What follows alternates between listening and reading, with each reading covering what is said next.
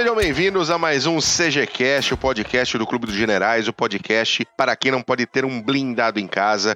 Eu sou Daniel Ibarra, tô numa gripe daquelas, uma voz horrorosa, espirrando, tossindo, fungando tá uma merda, mas hoje é assim mesmo, né? Chega o inverninho, a gente acaba ganhando esses presentinhos. Comigo sempre ele, o mestre dos magos, Glênio Madruga. Tudo bem, Mac? Tudo jóia. Saudações cavalarianas a você que está agora, neste momento, nesse instante, ouvindo esse podcast delicinha com a gente aí. Se você já nos acompanha, muito obrigado pelo retorno. Se é a sua primeira vez, relaxa e deixa a experiência acontecer. Seja bem-vindo ao Clube dos Generais. Um abração especial de hoje para o nosso ouvinte, Carlos Eduardo Ferreira de Souza, que fez um caminho tortuoso e nos encontrou pelo archive.org enquanto ele procurava arquivos relativos a espionagem e inteligência. E daí, de repente, topou com o PHM número 17, inteligência de merda ou merda de inteligência. Seja bem-vindo aí, Carlos Eduardo Ferreira de Souza. Esse Esse... PHM foi muito bom. Esse PHM foi muito bom. Foi legal, foi uh, bem divertido. Foi divertido. Uh, com a gente também o mineirinho, mais mineirinho de São Paulo, o professor Renato Kloss. Tudo bem, Paulo? Opa, tudo bom? Saudações CGanas, meu caro Bo, meu caro Mac, meu sardo predileto. Tudo bom, meu caro ouvinte? Estão todos prontos? Vamos falar de guerra? Sempre. Vamos falar de guerra. Hoje nós vamos ter um, um CGCast um pouco mais amplo. Nós vamos falar sobre Revolução Militar uhum. e sobre armas que mudaram a forma de guerra. Entendo que revolução militar não é revolução militar de 64, não é, não é essas coisas não, gente. É, um, é, é um, é algo um pouco, um pouco diferente, uh, onde a gente vai entender que o que aconteceu, o que foi o que se revolucionou militarmente uhum. e também armas que mudaram a forma de fazer guerra. É isso, o, o, o Paulo usou? Eu falei muita merda agora. Positivo e operante. O negócio, o, o, negócio é o seguinte: é, a discussão é muito ampla dentro da, da, da, da, Escola dos Estudos Estratégicos, essa discussão do, das revoluções dos assuntos militares e as revoluções militar, militares que ocorreram durante a história. Só que, para a gente falar só da revolução dos assuntos militares, seria um, um CGCast só para isso. Então, ah, nós, achamos, nós achamos melhor. É, é, é falar de revoluções militares, que é um tópico interessante dentro dos estudos estratégicos e dentro da história militar, e depois falar também de algumas armas que mudaram a forma de se fazer guerra. Então, mas para puxar essa área de revoluções militares, nós temos que falar das revoluções de assuntos militares. Porque o que, que acontece? Ela surgiu, essa discussão surgiu nos anos 90, que era sobre o debate do futuro da guerra e da estratégia em si. E ela foi lembrada, essa revolução, revoluções de assuntos militares e revoluções militares, com isso eles lembraram de uma aula inaugural em 1955 na Queen's University, em Belfast, do professor Michael, Michael Rogers, que ele, segundo ele, né, houve mudanças qualitativas e quantitativas na organização e nas armas que é, é, é foram criadas no século XVI e XVII que, produ que produziram inovações táticas nos combates e, consequentemente, causou uma mudança na parte estratégica. E com isso, uma expansão na escala dos exércitos. É, essa, essa discussão, vamos supor, pelo menos por Michael Rogers, ele fala que a Revolução Militar começou com Maurício de Nassau e os holandeses que lutavam pela independência contra os espanhóis no século, no, no, na metade do século XVI. E uhum. aquela, aquela é, é, disciplina e organização implementada por Maurício de Nassau, ele diz que foi o início de uma revolução militar, porque antes havia aqueles exércitos daqui dos reis ou dos príncipes que estavam mais é, é, é pensando no pagamento e no butim do que pela lealdade a seus líderes, no caso. Então, ele acha que essa foi a primeira revolução militar. Outros... Até vem na. Só, desculpa, Não, vai falar. parte aqui. Vem numa esteira que segue a primeira grande onda de internacionalização, globalização, né? A partir das grandes navegações aí do, do início do século XV, início a meados do século XV, que aumenta a fronteira a influência, os territórios de influência das potências europeias, né? Então, é, feito isso, gera toda uma necessidade, toda uma demanda militar nova que desemboca aí com, com essa percepção do Nassau. Não, e, e, e, começou com Maurício de Nassau, aí tem também as, as, é, as várias os vários aspectos implementados por Gustavo Adolfo no exército sueco também, que, que lutou na guerra do na guerra dos 30 anos também, e uhum. daí por diante, daí por diante com o aumento na escala dos exércitos, aumentou a organização e consequentemente a disciplina, o treinamento e por aí vai. As revoluções militares também, a gente tem que também fazer, puxar também um pouco é, a sardinha para o lado dos soviéticos, que eles sempre também foram, é, sempre fizeram estudos nessas áreas. Até porque a, a, a vertente marxista-leninista a gente sabe que é sempre muito re, receptiva a mudanças revolucionárias. E em 41 eles levaram um coro homérico. Vou, eu tenho que falar, né? Eu tenho, tudo bem. No final, os caras foram lá, botaram pra fuder, tudo bem. Mas em 41, eles apanharam até, até dezembro de 41, o, o exército soviético só é, é, re, re, andou, recuaram quantos quilômetros? Até as portas de Moscou. Quanto, é os cercos de Kiev, cerco, vários cercos que perderam centenas de milhares de homens. Então eles sabiam que é, é, eles sempre foram receptivos a novas ideias. E o que, que acontece? essa ideia perdurou também por muito tempo com o aparecimento das armas de precisão guiadas americanas, que essa revolução tecnológica que eles observaram na Operação Linebacker em 72, que foi uma operação aérea da sétima força aérea americana com a marinha para destruir a, a força aérea norte-vietnamita e, e várias é, capacidades que eles possuem em terra e também observando a força aérea israelense no conflito uhum. de Yom Kippur, que também destruiu não só as forças aéreas, como uma, uma cacetada de tanques.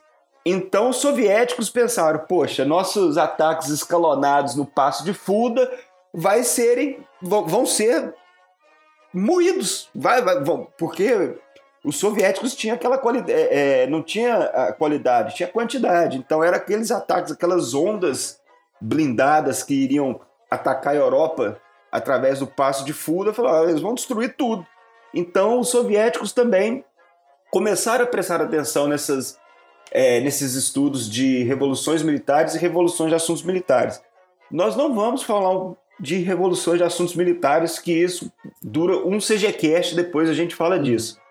Hoje a gente fala de revolução militar. Então é importante a gente falar de revolução militar, que esse é um debate que é uma briga danada não é à toa que no, quando nós formos citar a bibliografia, é, nós vamos citar os, os autores que brigam aí, que se digladiam entre si para ver o que foi revolução militar ou não. Eu estou me baseando no autor que eu gosto muito, que é o MacGregor Knox e o, o, o Williamson Murray, que é o, as dinâmicas das revoluções militares. Que depois aí eu vou citar o nome direitinho para você. Nem lembro se é esse mesmo nome. Mas vamos que vamos. Ô, ô, Paulos. Oi. Uh, dá, um, dá uma definição de revolução militar. Claro. Acho que isso é importante para o ouvinte. Isso. Revolução militar nada mais, nada, nada mais, nada menos que é o um marco tecnológico organizacional que, quando implementado, muda inevitavelmente a forma de se fazer guerra. Então não precisa ser algo tecnológico. Entendeu? Pode ser algo organizacional pode ser algo que tenha vindo da, da parte social, da, da parte da sociedade, questões sociais que, quando implementadas, mudou a forma de se fazer guerra. Então, é, apenas para dar uma, dar uma brifada antes do que aconteceu realmente nessa revolução militar, a gente tem que entender que, a princípio, na Europa, a Europa moderna trouxe também o princípio da revolução militar e uhum. a escala maciça na organização se, é, foi observado a partir do século XV e foi se é, melhorando com o tempo. Antigamente ocorria o domínio da, no campo de batalha pela cavalaria. E esse foi, é, é, é, foi trocado pelo fortalecimento da infantaria, que primeiro vieram com os lanceiros suíços, né, os, os pikemen, é, desse, os lanceiros suíços, primeiramente, depois pelas formações. Malditos lanceiros suíços.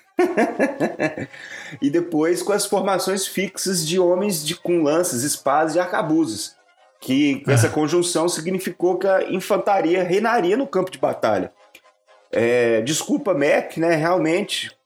Já, já falou duas vezes, tá, é, tá, tá legal, tá bom. Né? É, a cavalaria perdeu, aí, o, perdeu o foco aí. E com o advento da traça italiana também, que nós vamos falar, mais homens eram necessários para guarnecer essas fortalezas. Então, é, nós temos um aumento na escala de é, na escala das guerras, nas escalas de mobilização de pessoal e nas escalas de, do, da, da criação de armas e, e, e táticas e estratégias também. A necessidade de equipar, treinar em massa soldados levou grandes exigências nessas organizações para os governos. E com a criação do Estado-nação, que, nasce, que tinha nascido há pouco tempo, 1948 para ser exato, a paz de Westfália. É, 648. 1648, perdão. Eu, foi isso que eu falo? Isso. É, é isso mesmo. O Estado-nação que nasceu, ele precisava garantir a coleta de impostos para pagar esses exércitos. Por isso, então, a organização que se criou para manter esses exércitos criou uma revolução na forma de se fazer guerra. Porque esses exércitos uhum. compostos por mercenários mal, e tropas mal, trein, mal disciplinadas anteriormente, que estavam para fazer guerra mais pelo o pagamento e pelo butim, foram trocados por soldados bem treinados, largamente mobilizados para ir fazer guerra. E para esses soldados serem mantidos no campo de batalha, precisava de uma organização muito boa. Então aí que nós observamos essa primeira revolução militar. O McGregor. Essa profissionalização, né? isso, né? Exatamente, essa organização. Então, o McGregor Knox e o Wilson Morris falam que a criação no século XVII do Estado-nação levou uma organização e disciplina militar em larga escala nunca antes vista. E realmente, porque antes os exércitos eram de mercenários ou exércitos pagos mais por. Vamos lembrar do Conde de Wallenstein, na Guerra dos 30 Anos, que era um senhor da guerra, que era um general que conseguia é, é, conseguia levantar grandes exércitos para os, para os reis e monarcas na época e vendia, vendia o serviço dele para o monarca que pagasse melhor. Então a primeira revolução militar introduziu ordem e previsibilidade, algo que se tinha perdido desde a derrocada das legiões romanas e a disciplina e organização que elas criaram. Vale se lembrar, vale se lembrar que muito da organização militar que veio no século XVII foi introduzida a partir, vamos supor, de generais que, na verdade, começou, como nós citamos, com Maurício de Nassau, Gustavo Adolfo, mas que leram vegícios. Uhum. Que era um romano que comentava sobre a organização militar romana. Então, um pouco da organização militar romana que salvou é, esse exército da época medieval, que era o exército não disciplinado. Algumas potências na época conseguiram domar seus exércitos através da disciplina moldada pelo Estado. E isso criou um uhum. senso de organização militar que era, no fim, autossuficiente. O poder dos exércitos dava força aos estados instrumentos para coleta de impostos que, no fim, pagava o soldo dos soldados. Então, em retorno, os exércitos garantiam disciplina e obediência no campo de batalha. Então, esse foi o nascimento do exército moderno, aquele, aquele, o, o, o exército que nós conhecemos, o, o, pode ser a fundação daquele exército dos rankings, com, com todos os rankings, desde os tenentes, generais, tenentes, tudo, tudo a organização de, e disciplina, um exército que era totalmente é, é, é, devoto a seus generais, a ponto de, se eram para cavar trincheiras na hora, se eram para levantar e atirar, eles obedeciam às ordens, algo que não aconteceu antes.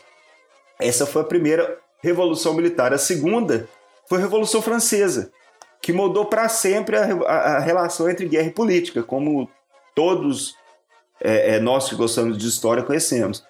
Só que a revolução, o que acontece? Ela aprofundou o poder do Estado na riqueza e no poder de mobilização dos cidadãos franceses. O fanatismo religioso que nós vimos nos séculos anteriores, principalmente na Guerra dos 30 Anos, deu poder ao fanatismo e fervor ideológico e seu poder destrutivo. Então a revolução trouxe a levée em massa, onde centenas de milhares de soldados eram mobilizados para servirem sob os auspícios do Estado. Nós vamos lembrar, lembrar do que o Napoleão. Quer dizer, eu não vou lembrar o que o, que o Napoleão falou realmente, mas era aquilo de toda a população. Os soldados de 18 a, a, a 40, 40 anos no campo de batalha, os soldados, os mais velhos contando histórias para elevar a moral da população, as mulheres costurando, faz, criando uniformes para os soldados, todo mundo é, vivendo para o conflito, para a guerra. Esse foi também e sejam bem-vindos à era da guerra total, né? Exatamente. Bem-vindo à, à, à era da guerra total. Então, a partir da Revolução Francesa, vieram aqueles exércitos, aquele exército francês de 600 mil homens. Porra, os caras conseguiram levantar no fim mais de um milhão. Foi através da levée em massa, da, da, da, é da conscrição. A terceira revolução militar veio, é, veio com a Revolução Industrial, no final do século XVIII, que levou a guerra a proporções em massa no, no quesito de armamento, no quesito de é, é, logística enquanto na Revolução é, Francesa vieram a, a, a, guerra em proporções de larga escala de material humano, a Revolução Industrial equipou esse material humano. Então, a Revolução Industrial teve o primeiro efeito foi na Guerra da Crimeia, onde rifles, telégrafos e navios de guerra a vapor combinados levaram a Grã-Bretanha e a França a uma projeção de poder bem poderosa e inimaginável anteriormente. Não é à toa que deram um couro na Rússia lá no conflito da Crimeia a, olha, a quantos mil quilômetros das suas bases é, no continente europeu. Então. É um, foi, um, foi um feito impressionante para aquela época. Exatamente. E depois foi Sim, a guerra civil. E até a situação, a situação permitiu o desenvolvimento de outras uh, características do campo de batalha que depois vieram para a vida civil, como enfermagem. Então, é toda uma demanda diferente, uma dinâmica diferente de campo de batalha que a, acabou levando outros aspectos na, na mochila junto, né? Muitas, a, a verdade é que muitas das inovações tecnológicas ou não só inovações, mas práticas começaram a partir da guerra. A internet surgiu na guerra, na Segunda Guerra Mundial. Começou nessa forma, os computadores surgiram. Então, é, isso vale até um CGCast também, né? Mas vamos focar na. Vai, eu tava vamos... pensando, tava pensando nisso agora. Vamos fazer um. vamos fazer. Mas a Guerra Civil Americana viu também a combinação tecnológica dos rifles, artilharia improvisada, telégrafos e linhas ferroviárias, junto da mobilização e fervor observados na Revolução Francesa, e elevou a guerra a um nível altíssimo. Né? E é, a quarta, nós vimos então o nível mais alto dessa, dessa de tanto a Revolução Militar a Revolução Industrial como a Revolução Francesa, o fervor e a mobilização da Revolução Francesa, nós vimos o pico mais alto na Primeira Guerra Mundial, que combinou uhum. o padrão de mobiliza mobilização da Revolução Francesa com a manufatura em larga escala da Revolução Industrial. É, na Primeira Guerra que os europeus presenciaram a combinação mais mortal do poder e logística industrial e o poder do nacionalismo. A produção e mobilização em massa também foi é, afetada pela larga escala industrial que o conflito gerou. Então, pô, era é, um exemplo. É, bombardeio de seis dias antes de um de um, um, um vamos supor antes de uma, da abertura de uma campanha. Então era uma um ofensiva, né? uma ofensiva. Então era um poder de fogo tão grande que a revolução industrial gerou e, e, e essa é, industrialização que você tinha uma, uma caralhada de equipamentos, de armamentos. Então, era aquela, porra, seis dias de abertura de uma ofensiva, seis dias de, bombe de, de, de bombardeio. Não, é, a gente pode fotos... falar também, a gente pode falar também, por exemplo, da, da, da, de como o infante sozinho, vamos falar só da, da unidade infante, uh, como mudou a cadência de tiro dele. Se você pegar dos três tiros por minuto uh, ali da, da Guerra Civil Americana e anteriormente para a Primeira Guerra com metralhadoras que, que davam 600 mil tiros por minuto, um infante só. Com então certeza. o próprio poder, o poder de, de matar de um infante solitário mudou radicalmente. A guerra, de um, a morte, um a morte em escala industrial. É, é. A, a, maior, a maior fonte de, de de mortes na Primeira Guerra Mundial foi de artilharia, né?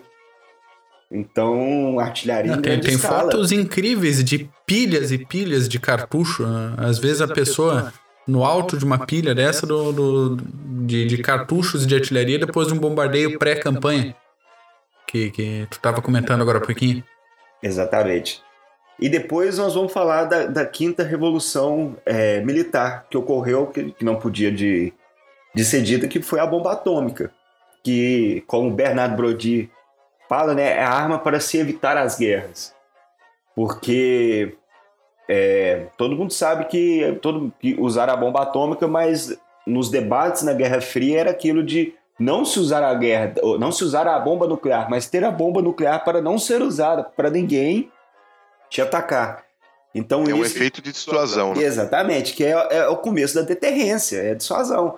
O início da Guerra Fria trouxe a combinação da bomba nuclear americana com a tecnologia balística nazista, com a promessa de uma destruição nunca antes vista.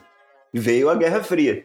Então, gente, é, essas revoluções militares ocorreram, essas são é, defendidas por é, pelo Wilson, Will, Wilson Murray e o McGregor Knox, mas vocês, o ouvinte pode procurar também outra, outras fontes, como Geoffrey Parker, que fala que a revolução militar foi a Traça Italienne, que foi a fortaleza que nós vamos falar, e uhum. tem outros outros autores também, tem o Martin Van Creveld, que fala também de muito sobre Revolução Militar.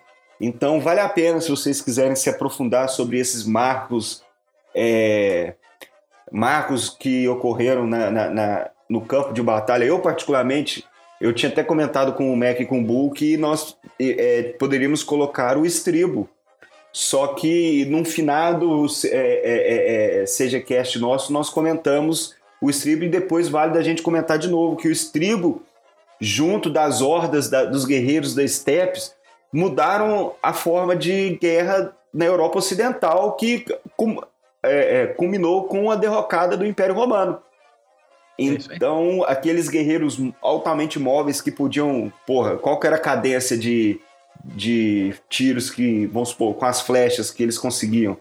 Uma cadência muito grande. Então, isso trouxe um, um, uma mudança. Para quem quer é, é, se interar sobre isso, leiam Charles Oman. Ele tem um livro sobre é, a guerra, as mudanças da guerra desde o século V até o século XVI. E é, é facilmente encontrado na, na, na, internet. Só que a gente também estava querendo falar da, da, de algumas armas que mudaram a, a forma de se fazer guerra. E nós, nós trouxemos a, a, algumas, alguns componentes. No caso, o primeiro não podia se deixar de falar da pólvora, que é, é, mudou, claro, a forma de se fazer guerra. Agora, vocês acreditam? Todo mundo sabe que a pólvora veio da China, correto? Pois é, é, é o senso comum, né? Uhum. É o senso comum. Exatamente. Depois, quando a gente é, é faz aquela pesquisa para dar aquela corroborada bonita para trazer para o ouvinte do, nosso ouvinte do CGCast, para trazer aqui trem bonitinho, é, eu, eu, observei que eles estavam. É, teve uma dúvida muito grande sobre se realmente a pólvora veio da China. E nem na, é, é, é nas memórias de, de, Marco Polo ou Giovanni de Plano Carpini, os, os, italianos mercantes que foram parar lá na China, tinham a, a, o relato da pólvora. No entanto, eles foram descobrir nos, é, na arqueologia marinha, nos navios mongóis da frota de Kublai Khan no século XIII que tentaram invadir o Japão e foram derrotados pelo vento divino, eles descobriram vasos, é, é, vasilhames com nitrato de potássio. E que isso leva a crer na difusão do composto naquela época. Só que o que, que acontece? A, a, pólvora mais usada como isso quem defende, até quem defende, era, quem defende hoje é Martin Van Crevel, que a pólvora era usada na China muito mais como uma, uma granada de mão, é, dentro de bambus ou em volta de papel, do que mesmo algo para se, é, é, é, é, como se diz, para se, se usar em canhões, Pra Mais um flashbang do que um ofensivo. Isso, para assustar cavalos, para assustar tropas, do que um poder ofensivo foi, foi o poder destrutivo dos europeus e, e, e aquela diferenças de cultura que um que teve essa corrida militar a partir do século XIV que a pólvora chegou na, é, é, no fim da era medieval e os europeus transformaram ela lindamente nas armas que nós conhecemos hoje em dia. Aquela que é para matar em escala bonita, do jeito que o europeu gosta. Que, ó, eu vou te falar. eu vou te vou falar um, vou falar um trem pra, pra vocês. é, em termos de matar o ser humano, então, o mamífero, o, juntando o mamífero, o mamífero, o ser humano é campeão. Não é à toa que, ó, se é para matar, o ser humano arruma qualquer coisa. E a pólvora foi é, é, é, implementada na Europa a partir do século XIII e no século XIV e XV ela foi é, é, melhorada a pontos de canhões e os arcabuzes, uhum, aqueles, uhum. É, aquelas armas que se seguiram daquela época. Mas a pólvora sim foi surgiu na China e quem provou foram os a, a, a, a frota de Kublai Khan e os, é, os vasilhames com nitrato de potássio. Que maravilha. Para você ter uma ideia, os árabes e guerreiros das estepes medievais referiam ao nitrato de potássio como, ne como neve chinesa. Então, dá para acreditar assim a pólvora como vindo da, da China. Outra arma que nós gostaríamos de, de, de citar como uma que mudou para sempre a forma de se fazer guerra foram os navios de guerra. Precisamente os canhões a, os canhões a bordo para uhum. nós, ser, uhum. seja, nós ser mais exatos. Até porque as galés na época eram muito difíceis de ter canhões. Já vamos falando rápido. Não tinha como botar canhões na frente e atrás das galés, porque do lado era cheio de remos. E ficava muito difícil de abarcar canhões. Então, anterior ao século XVI, não havia uma distinção entre navios de guerra e navios mercantes, porque todos começaram a, a levar canhões a bordo mas eram mais para se proteger de piratas e corsários. Havia, no, no entanto, a partir do século XVI, a criação de armadas reais, de modo que o monarca na época possuísse um certo número de navios de guerras regulares que formasse um núcleo onde ele pudesse congregar sua frota em caso de guerra.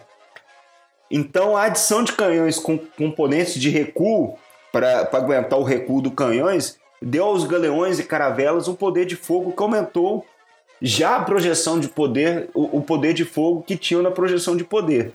Uhum. Então, portugueses, espanhóis e holandeses podiam proteger suas rotas marítimas lá na casa do cacete agora. Além de proteger, a prote, além de projetar seu poder a qualquer projetavam seu poder a qualquer local do globo. Elevando a é, guerra. É, hoje, hoje, hoje essa projeção de poder é feita através de porta-aviões normalmente. Exatamente.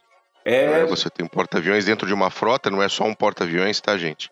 Quando o pessoal fala, ah, o porta-aviões americanos, tem o porta-aviões, tem destroyer, tem submarino, todo mundo ali na mesma, na mesma frota. E hoje essa projeção de poder que começou com as, uh, uh, com as armadas portuguesas e holandesas, hoje ela é feita com com, com porta-aviões. Isso, onde abarca todo o poder um, tem, tem, tem um, um porta-aviões um porta-aviões americano tem um poder, uma projeção de poder e um poder local, vamos supor, ele maior que de um, se brincar, de um país hoje em dia. Mas, dando sequência aos navios de guerra, o melhor exemplo da revolução que eles causaram, os canhões nas caravelas e nos galeões, foi a Batalha de Dil, onde 17 é, caravelas portuguesas massacraram mais de 200 galés muçulmanas. Dil era um entreposto na Índia. E não deu nem pro cheiro. Não, não deu nem pro cheiro, coitado. É vaporizaram eles. E essas 17 galés, é, é, essas 17 caravelas mostraram que dali em diante o poder de fogo da, da, daqueles navios de madeira movidos à vela e com canhões a bordo seriam um, um, uma tendência que traria os europeus a todo o resto do globo, onde eles iriam agora proteger seus interesses de forma constante. Então, o advento dos navios de guerra compostos de velas de artilharia mudou para sempre. A, a, a, trouxe, criou-se a marinha, algo que não se tinha. Tinha, claro, aquela pequena frota de, de, de galés onde você transportava soldados onde você é, é, é, abalroava outras galés, como, como era a guerra naval no Mediterrâneo, mas agora era uma guerra com nível global e as galés ficando para segundo plano. Eu acho, acho interessante uh, ver os primeiros registros de, de armamento nesses navios, que eram aqueles canhões sem regulagem, né? E no início, os canhões sem regulagem fixos, e depois, em poucos anos, foi se desenvolvendo uh, os elementos de regulagem de elevação dos canhões. Então, é coisa de 20, 30, 40 anos, a gente já tem é, dispositivos muito mais aperfeiçoados para fazer toda essa mudança na, na pontaria. Um negócio muito interessante. Vou ver se eu arrumo umas imagens aí para quem acompanha pelo YouTube. E eu vou puxar a sardinha pro meu lado agora. Eu, eu acho que todo mundo, para quem quer entender um pouco a evolução da, desses navios de guerra a vela, não só também, mas da, da, da arte naval, deveria ler é, o padre. É, a, deixa eu ver aqui o nome dele aqui. A Arte da Guerra do Mar, pelo padre Francisco Oliveira, deixa eu só ver aqui a arte da Guerra do Mar, porque esse era um português que forjou um dos primeiros escritos sobre a Guerra do Mar. Então, é, tem um livro sobre ele que saiu há pouco, Fernando Oliveira. Uhum. É, Padre Fernando Oliveira. É, eu já escrevi sobre ele, pra você ver, minha memória é muito boa, viu? Você vê, eu já escrevi sobre ele e eu tô, tô, tô caçando o nome dele aqui. Mas ele tem um livro sobre a arte da guerra do mar, que é um livro do século XVI que ele escreveu. É, ele era padre, ele era soldado, ele era diplomata e naquela época ele teve uma experiência muito boa sobre a guerra no mar. Então existe esse livro, a arte, a arte da guerra no mar. É no português medieval, vocês vão ter um pouco de é, trabalho para ler ele, mas o mas livro com paciência é excelente, vai. é mágico, vai, vai, e, e, vai ter que ter paciência. Outro, é, outra arma, no caso dessa não é uma arma, mas esse é um sistema que foi implementado, que causou uma revolução militar, foi a Traça Italiana, ou a fortaleza com bastiões, que foi introduzida a partir do século a partir do século XV ela passou a ser introduzida. E de acordo com Geoffrey Parker, esse sistema de defesa com trincheiras profundas, muros baixos e torres escarpadas causou uma revolução na forma de se fazer guerra. Na verdade, a Traça Italiana mudou a forma de se fazer guerra, onde as fortalezas como essas levava anos para ser subjugadas, não obstante a partir de uma série de redutos e trincheiras.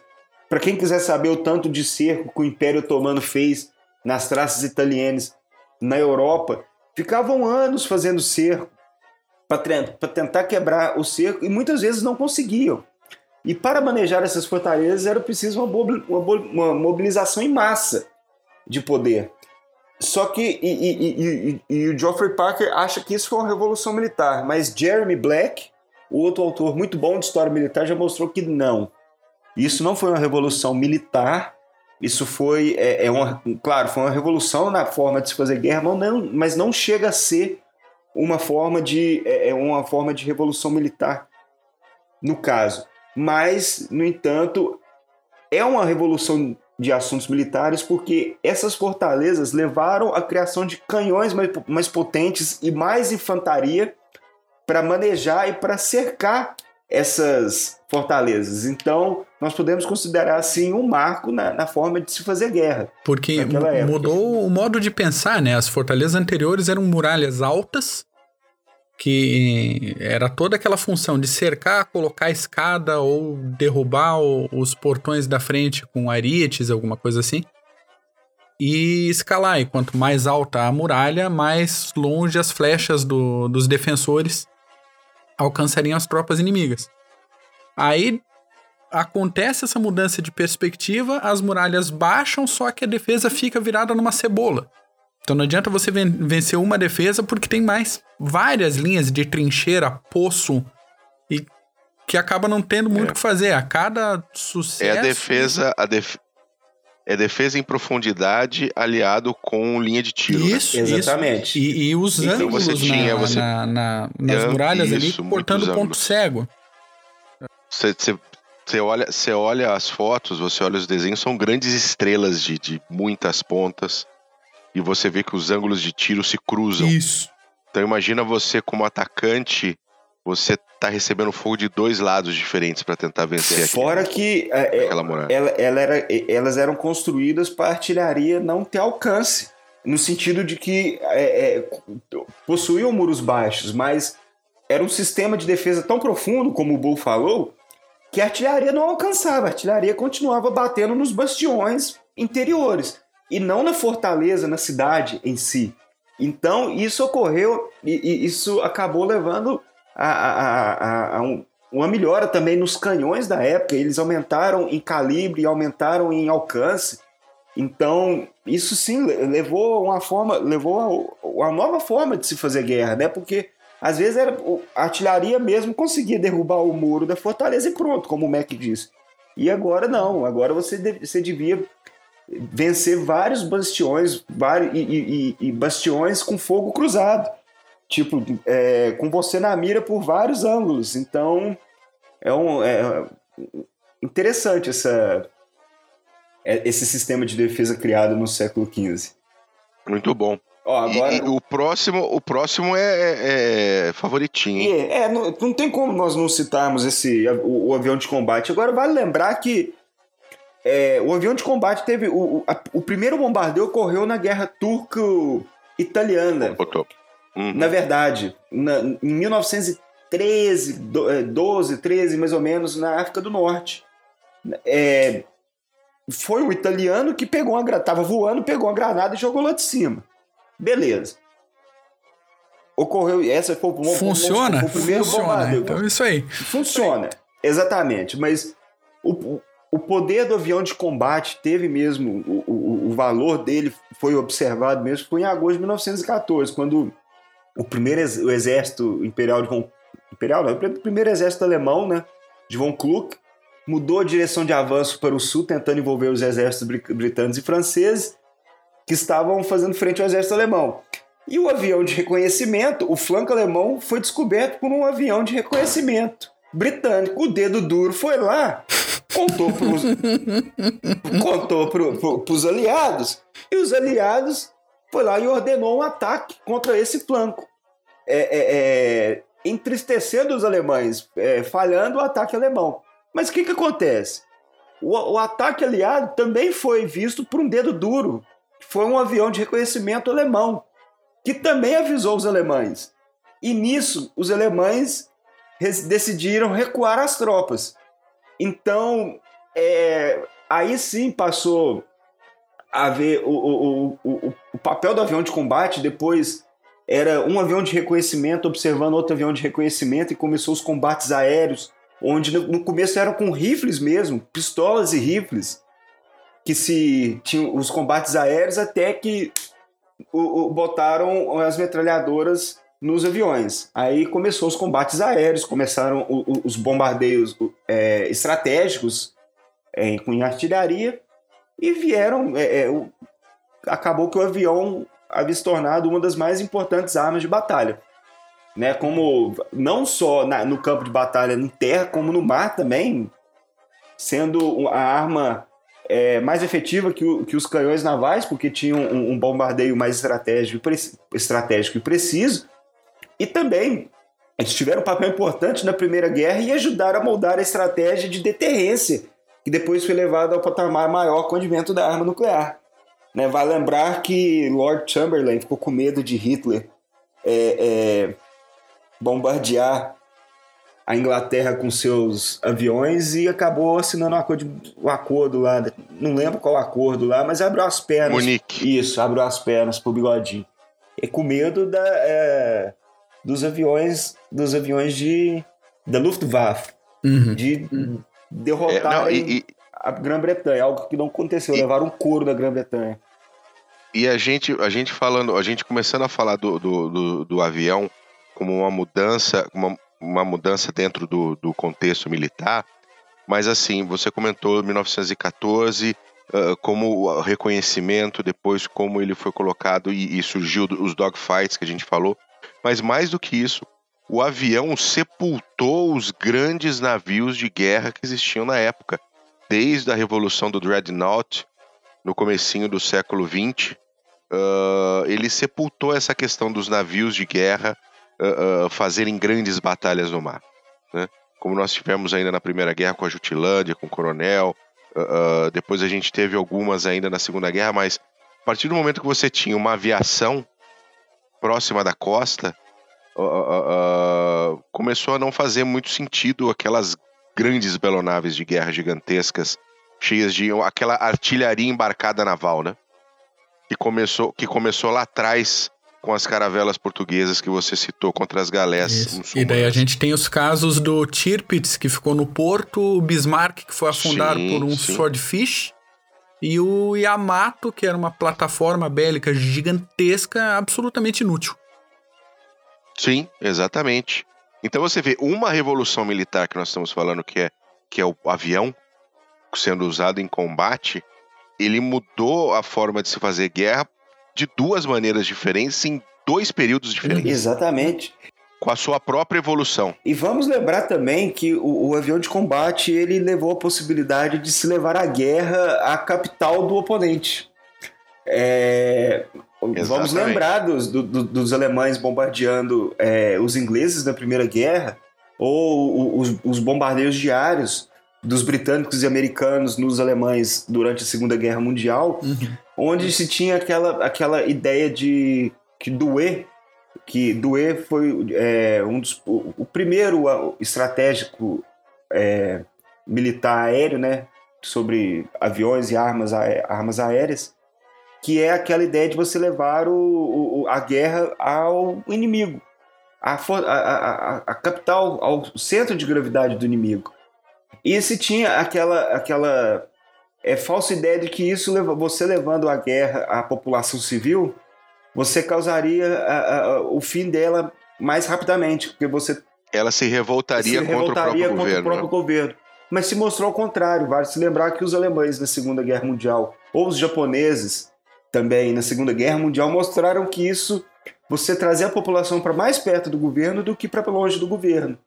Então, isso não não impediu que os americanos pulverizassem o Japão, mesmo antes das, das, das, bombas, das bombas nucleares, porque teve um o bombardeio estratégico que os, alem, que os americanos implementaram na, é, no Japão em 44, 45 e o bombardeio estratégico que os americanos e os britânicos implementaram na Alemanha foi muito, foi muito grande.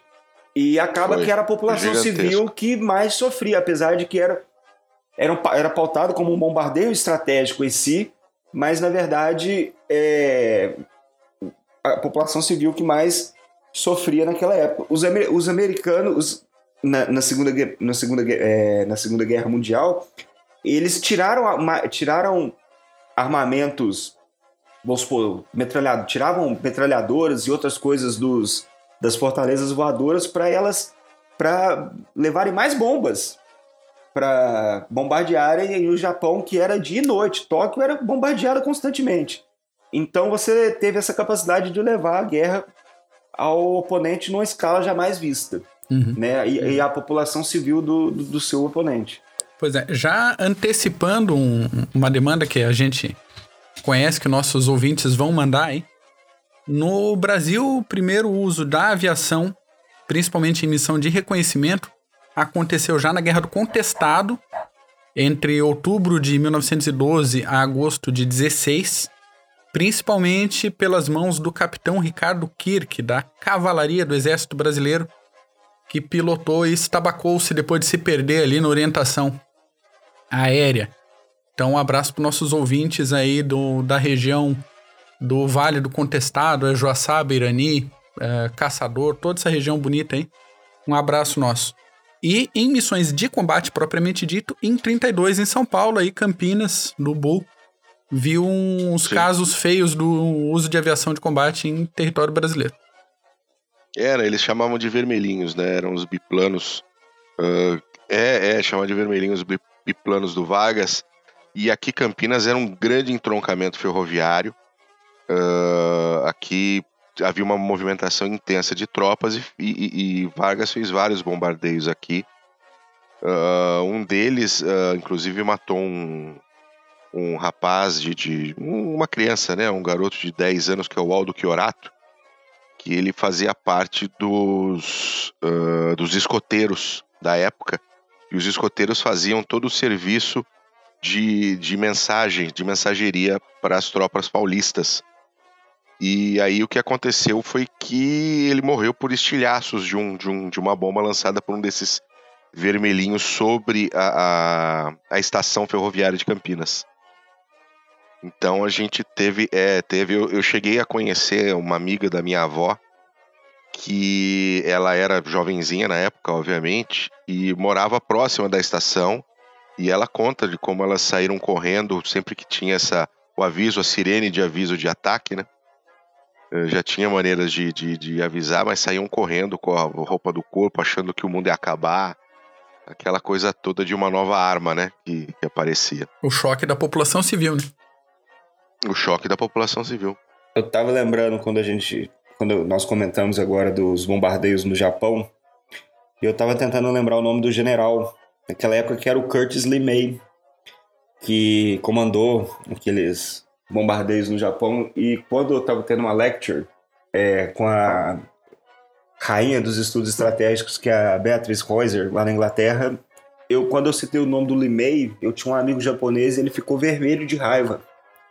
Vermelho de raiva. Ele não. Ele falou realmente. Ele, ele Tipo, é, realmente, as casas, as casas em Tóquio naquela época, as casas no Japão eram feitas de papel, né? Altamente inflamável, pega fogo muito fácil. E por isso que botavam mais bombas para aproveitar esse poder destrutivo. O japonês ficou vermelho de raiva. Eu tava lembrando disso agora é para vocês verem como que. E como passam as décadas e o choque permanece e é passado de geração para geração. Permanece, permanece. Ele ainda mais para você, para uma pessoa que estuda é, isso. Claro. Então, porra, na hora que eu falei e-mail, já, já, já ficou louco. Bombs away, e-mail. Teve ter, tive que pagar um pint para ele depois.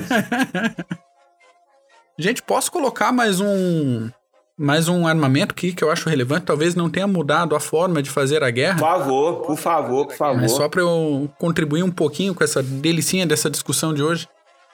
Ah, há uns tempos atrás a gente fez o PHM 20, Vida de Sardinha, e a gente comentou sobre alguns incidentes com submarinos. O, então a gente falou do CSS Hanley, que foi de fato o primeiro submarino a afundar um navio inimigo em combate. Era um submarino confederado que inaugurou, foi para a água em julho de 1863. Porra, é. olha só. Exatamente. Mas o. Tinha, tinha, o... tinha, que ser macho pra caralho pra entrar é, na porra dessa é, naquela época, é, na moral. Tinha. Não, até, até hoje, hoje, viu? É, até hoje, realmente. É, até tem, hoje. Tem, eu, eu, eu, não esqueço do Dorne falando, muito tempo atrás, Dorne Berger falando, nosso querido Carlos Quadro, que é, você, é, você ser pirata no século XVII, ser submarinista no, na, na Guerra Confederada, na Guerra Civil e aviador na Primeira Guerra Mundial, você tinha que ter uma coragem, uma coragem, uma coragem que né, qualquer um não. Pois é. O, não, não só é, que ainda tem, tem máquinas antes disso, cara. O primeiro submarino da Marinha Americana foi o USS Alligator. Ele bateu quilha em maio de 62, um ano e pouco antes. E ele já tinha sistema de purificação de ar e uma escotilhazinha pensada em permitir a saída dos submarinistas em situações táticas ou situações de emergência. A operação dele é, foi pensada da seguinte forma: levava um mergulhador até próximo do navio inimigo, solta o mergulhador na água, esse carinha plantaria o explosivo no casco do navio, voltaria para a escotilha tá e dá linha, né? Vai embora antes que o negócio todo exploda. O projeto era interessante, era inovador para a época, só que o Alligator foi perdido no mar durante uma tempestade. Até hoje não acharam. Olha só. O Alligator. Isso me lembra do, dos, é, dos japoneses destruindo os tanques americanos na Guerra do Pacífico, iam correndo e botava a, a, até os alemães na Guerra da Rússia também, para destruir os, os, os T-34, de correr e plantar a mina no, no é isso do aí. lado do, do, é do, do tanque e sair correndo de volta. Agora a gente tem um troço mais estranho ainda, cara. O. Falei que o Alligator foi o primeiro submarino da Marinha Americana, mas não foi o primeiro submarino americano. O. o... Antes dele teve o Turtle. Ele foi construído em 1775. por um carinha chamado David Bushnell e operado por Ezra Lee. Ele era esquisitíssimo, ele tinha um formato de ovo com uma escotilha em cima. Pensa um ovo com uma escotilha, exatamente isso. E ele foi operado pelo Exército Continental durante a Guerra de Independência. Então ele foi até empregado numa missão para atacar o, o. Qual era o nome dele? O HMS Eagle. Só que o operador não conseguiu perfurar o casco do Eagle. Alguns dizem que ele tinha uma, uma cinta de cobre, esse navio. E não deu para fixar o explosivo no casco, ele abandonou a missão e voltou embora. Eu sei que hoje em dia tem algumas réplicas do Turtle e uma réplica funcional dele nos Estados Unidos. Para quem tiver interessado aí. Quer lá dar uma voltinha, Mac? Cara, eu topo. Eu topo. Eu gosto. Eu gosto tá do louco. esquisito desse. Eu, se pudesse, queria dar uma voltinha no, na réplica do Turtle, sim. A gente chegou no, no fim desse CGCast. Vamos fazer uma. Um, um, as nossas bibliografias aí da. Paulo, toda contigo, fica à vontade. Vá, eu quero que tenha uma bibliografia, eu tenho uma, uma, uma cacetada aqui para falar. É, com essa discussão de revolução militar, o primeiro livro que eu vou citar é o, o The Military Revolution Debate, que é Readings on the Military Transformation of Early Modern Europe, de Clifford Rogers. Por que, que eu estou falando desse livro? Porque ele junta o debate de todo mundo que fala sobre isso. Então, é, é um livro que você compra através, você compra, você acha através da Amazon e através do nosso link aí, você entra na Amazon e compra aí o, o, o livro, né não, Mac? Momento Compra Jabá, o livro. Clube dos Generais. Jabá é lógico, é que aí tá achando que é... Exatamente. Então entra no nosso link e compra esse, esse livro do Clifford Rogers, que é o The Military Revolution Debate, que ele fala sobre a Revolução Militar, com todos os, o- o- o- os, é, os autores que discutem e debatem essa, essa área. O outro que eu gostaria de citar é o The Military Revolution, do Geoffrey Parker, que também é, é muito bom, Military Innovation and the Rise of the West, é, 1500, 1800. É muito bom também esse livro do Geoffrey Parker, que você pode comprar, eu acho que tem ele em versão Kindle, porque ele fala da traça italiana, tudo bem que ele errou nessa parte achando que é Revolução Militar, mas ele fala também de muitas outras coisas que, que, que ocorreram como inovações militares, como o, o, o, o navio de guerra, que surgiram, que nós comentamos hoje. Que nós comentamos hoje. É, tem também o, o, Williamson, o Williamson Murray e o MacGregor Knox, que eles falam também das revoluções militares. Eu citei eles hoje no nosso CGCast. E o nome do livro é As Dinâmicas das- da, da Revolução Militar, de 1300 a 2050.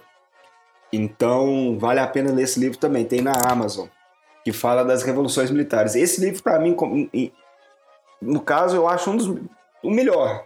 Por isso que eu citei ele no nosso Seja Cast de hoje. Se, se fosse pra escalar um imperdível, é esse. É esse aí. Cara, é muito Maravilha. interessante esse livro. Ele fala muito, muita coisa. Tem, tem um, um- um- Se vocês me permitem, eu vou só falar sobre um, um, um, um argumento que tem nesse livro que o, o, o arco composto britânico, que é aquele arco mais longo que a gente chama de longbow, ele causa uma revolução social na, na, na, na, na- na ilha britânica na época, porque acabava que muita gente se é, treinava o arco e flecha para poderem participar do exército, a partir dos exércitos de Eduardo, sei lá das quantas. E isso trouxe uma revolução social também para. É, eu não vou lembrar o nome, minha, minha cabeça é muito boa. Mas isso causou uma revolução social na época também. Então, é, vale a pena ler esse livro. Esse livro é muito bom. Bacana. Muito bom, senhores. É isso por hoje?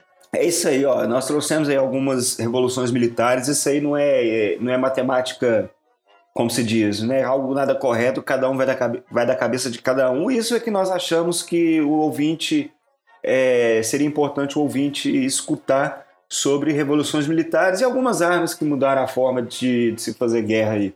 É, é isso mesmo. Espero que todos tenham gostado. Foi muito bom o papo hoje com vocês, Bull, Mac.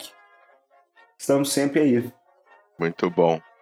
Muito bem, Mac. Paulos, obrigado pela Eu que participação. agradeço. Agradeço também todos os nossos ouvintes aí. Se você é nosso ouvinte que acompanhou até agora, Se você gostou desse episódio, sabe quem pode gostar também? Divulga aí o Clube de Generais, compartilhe esse episódio, esparrame, espalhe a história militar por aí. Dá uma moral pra gente aí. Maravilha, então tá bom, querido ouvinte, um abraço, tudo de bom, boa semana, tchau.